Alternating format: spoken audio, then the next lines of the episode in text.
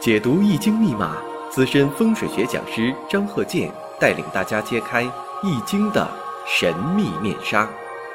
周易新天地，五行解奥秘。请听周易五行。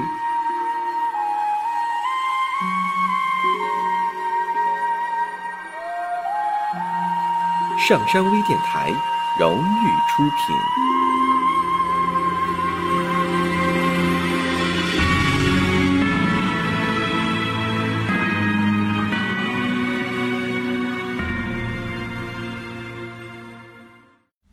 大家好，我是张鹤剑。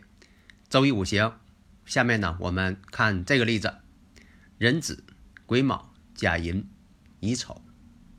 这个呢，类似于两气成象。像这个二零二二年呢，就会出现四柱啊都是壬壬。那么这个两气成象啊，并不一定说它好，只是说有这么一个特殊的局面。所以呢，从这个五行来看。这个呢，生日五行，日主甲木，生于卯木，在这个卯月仲春，这属于地旺阳刃。那么再看一下年上的壬子，这属于啊偏印有根。再看时上呢，时上有个乙木，那么就出现了这么一个丑土另类。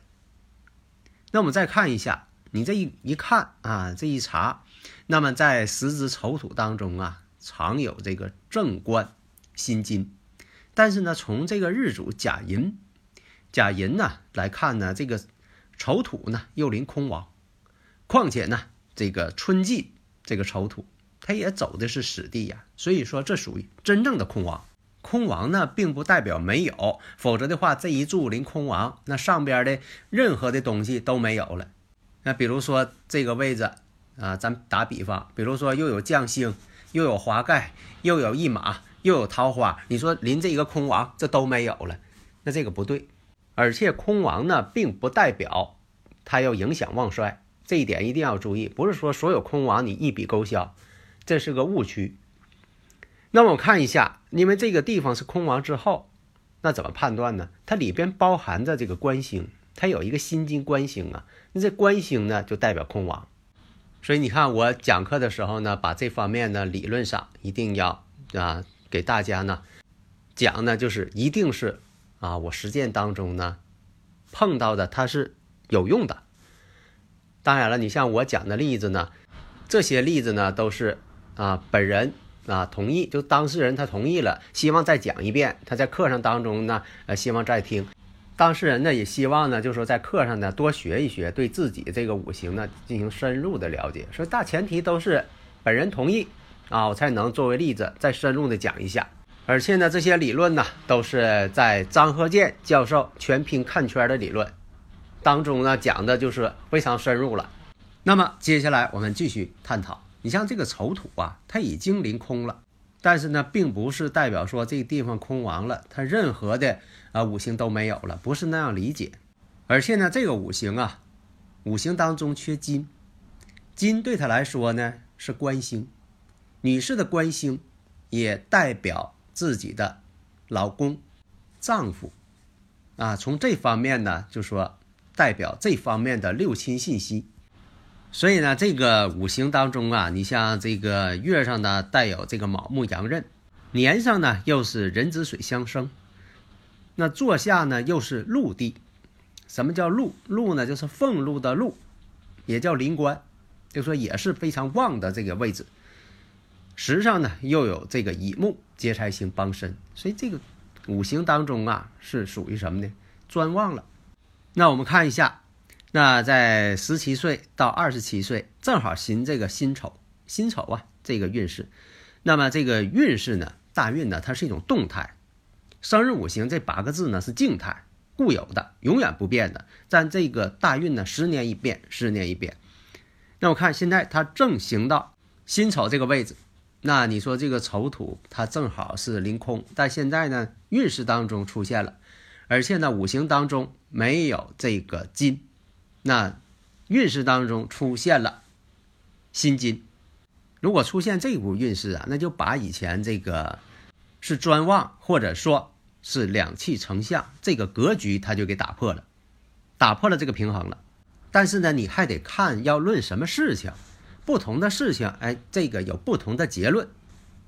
你不能说光用啊好与不好来断这个事情。那么看呢，这个五行啊，壬子、癸卯、甲寅、乙丑，先天就在感情上出现了缺陷了，不足了，婚姻上不顺，这个呢已经是定格了。首先呢，我们看一下，如果行到了这个庚子这个运势上，那么就会与什么呢？石柱这个乙丑形成天合地合，天合地合。这样来讲呢，就把这个空亡啊，也就给天时了。那这个所谓的两气成相也就破坏了。但是有的时候你用不着去讲这个两气成相啊，或者是专旺啊，不用考虑那些。就这个位置空亡，现在呢不空了，但是不空了，那大前提我们看一下，如果是女士的话，以前我也讲过，印星太旺，它也影响婚姻啊，正偏印满盘都是。它就会影响婚姻。凡是有正偏印太多，或者是专旺，这个五行特别旺的人，这个人呢，都是比较倔强的人。你在这个生活当中，如果这个人呢太倔强，啊，油盐不进，怎么劝也不听，那一般跟他合得来的人就非常少。啊，现实当中也是这样啊。那么原局当中就缺少官星，晚婚之人，这个呢从。这一点上就可以推断出这个人结婚晚，晚婚呢也得看呢这是什么时期，不同的时期有不同的标准。那我们看一下这个五行当中晚婚的情况，是因为有的时候啊外部的一些原因。那有的时候外部原因跟他有什么关系呢？这个五行上啊，它就有这种。理论存在，就说他可能跟这个现实当中的道理讲不通，他不讲道理，但是呢，这却有这个事件发生。这五行它就是这么一个情况。那我看一下，那判断，那就是在这个癸酉年的时候，癸酉年的时候，我们看一下呢，像这个壬申年、壬壬申年、癸酉年，肯定谈过恋爱。那这个就是不用他自己介绍。你铁定可以这么说，壬申年谈过恋爱。那我看一下，到了癸酉年会出现一些事情。癸酉年的时候啊，本来就说谈恋爱的时候啊，你像说这个谈情说爱，到了癸酉年的时候呢，就是谈婚论嫁。啊，现在来讲呢，你像说这个登记结婚呢，是订婚呢，哎，就有一些结果了。那我看了一下，在癸酉年的时候。这个事情谈的就差不多了啊，应该是要结婚了。但是判断一下，他五行当中缺少官星，所以呢，这个年龄他不可能结婚，会出现一些突发事件。那么实际情况呢，是男朋友那边出事情了，男朋友那边发生了意外事情，这样呢，他的这个婚姻恋爱啊也就放弃了。但是往后再看一些流年的时候，发现呢。这个感应婚姻宫的这种情况啊，再没有出现。有的时候就是这样，这个感应婚姻宫啊，这个大运呐，或者是流年呐，它出现的会早，但那早呢又不可能结婚。它不像这个在古代了，结婚都早。现在来讲呢，它不可能早啊，那就得往后窜。发现往后窜呢，在流年上呢没有这个机会了。所以呢，从这方面来讲，这种生日五行。到了这个往后三十岁、四十岁，那这机会就没有了，一直没有这个机会。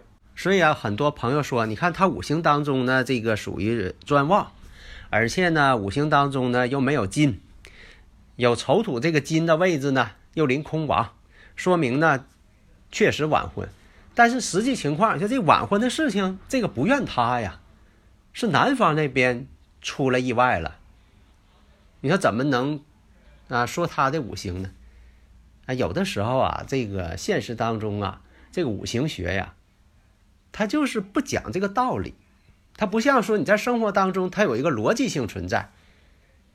这个呢，五行呢，它只是存在于五行上的逻辑，在生活当中恐怕呢，你没法去跟他讲道理，但是结论却是正确的。就像以前这个碰到的。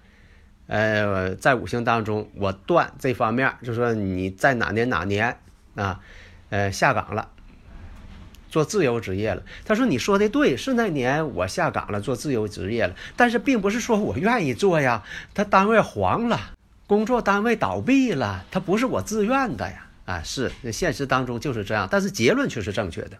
所以呢，在研究五行学的时候，一个是结合实际，另一个呢。在纯五行学当中，它就会出现这种一些奇怪的现象，但是结论却是正确的。好的，谢谢大家。